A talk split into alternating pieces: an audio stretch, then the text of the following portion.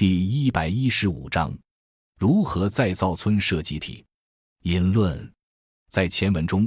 笔者提出借鉴国有农场的经营体制，让农村集体土地回归其生产资料性质，借当前农地三权分置制度设计，再造一个利益共享、责任共担的村社集体，以为乡村振兴战略提供组织基础。只有将农民组织起来。让农民成为乡村振兴的主体，让他们自己来建设自己的美好生活，乡村振兴战略才能落地，乡村振兴的伟大目标才能实现。如何再造村社集体？最重要的就是要建立起利益关联机制，让农民自己来建设自己的美好生活。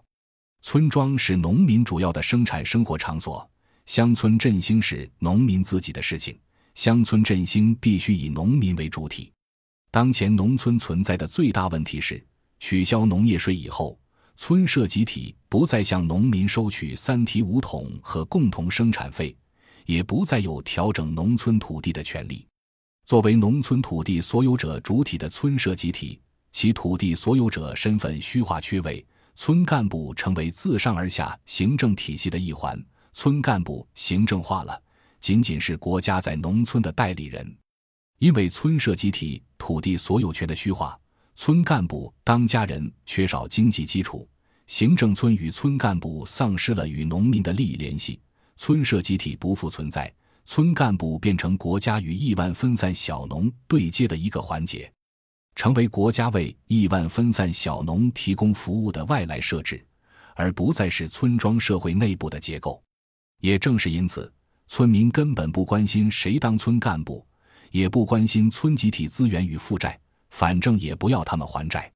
村社集体虚化了，村社集体不再算分配，村民不分配利益，也不承担风险，村干部与村民之间就没有实质性利益关系，村民与村民之间也不再是可以进行利益协调的共同体成员关系。村庄失去了再分配能力，村社集体丧失了公共性。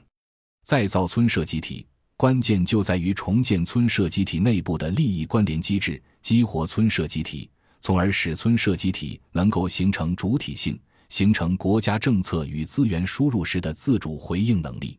中国农村地域广大，不同地区差异很大。一方面，国家为城乡提供均等的基本公共服务和基础设施；另一方面，所有超过基本公共服务和基础设施的美好生活，都要靠农民和其所在村庄集体去建设。因为全国统一劳动力市场已经形成，户内事务包括农户家庭致富都是私人事务，理应由农户家庭自己承担；而超过村庄的基础设施，则一般由国家来承担。户外村内的公共服务与基础设施，则需要有一个具有利益再分配能力的共同体来承担。这种利益再分配能力的关键是村庄内部在利益共享、责任共担上的强制能力。强制能力就是指强制处理钉子户、防止大便车等能力。具有利益再分配能力的制度必须是强制性的制度，比如收税、收租金、收物业费等等。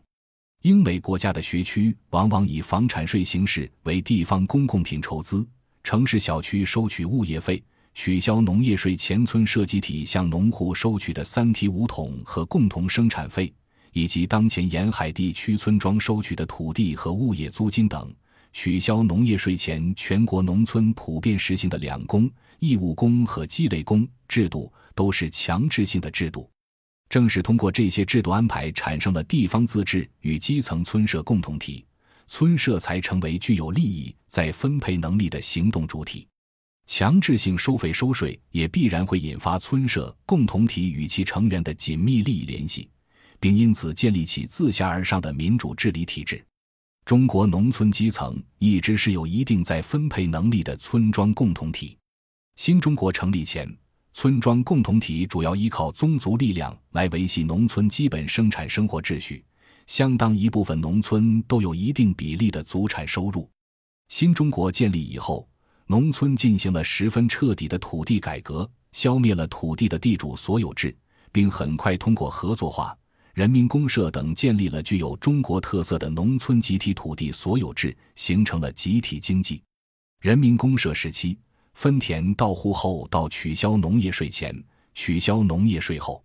三个时期农村村社集体的内涵差异比较大。土地集体所有制的宪法规定以及土地作为生产资料的社会主义性质未变，这正是当前中国再造村社集体的最重要条件。下面先回顾人民公社以来的村社集体情况，再讨论在当前乡村振兴战略背景下再造村社集体的可能性与具体路径。感谢您的收听，本集已经播讲完毕。喜欢请订阅专辑，关注主播主页，更多精彩内容等着你。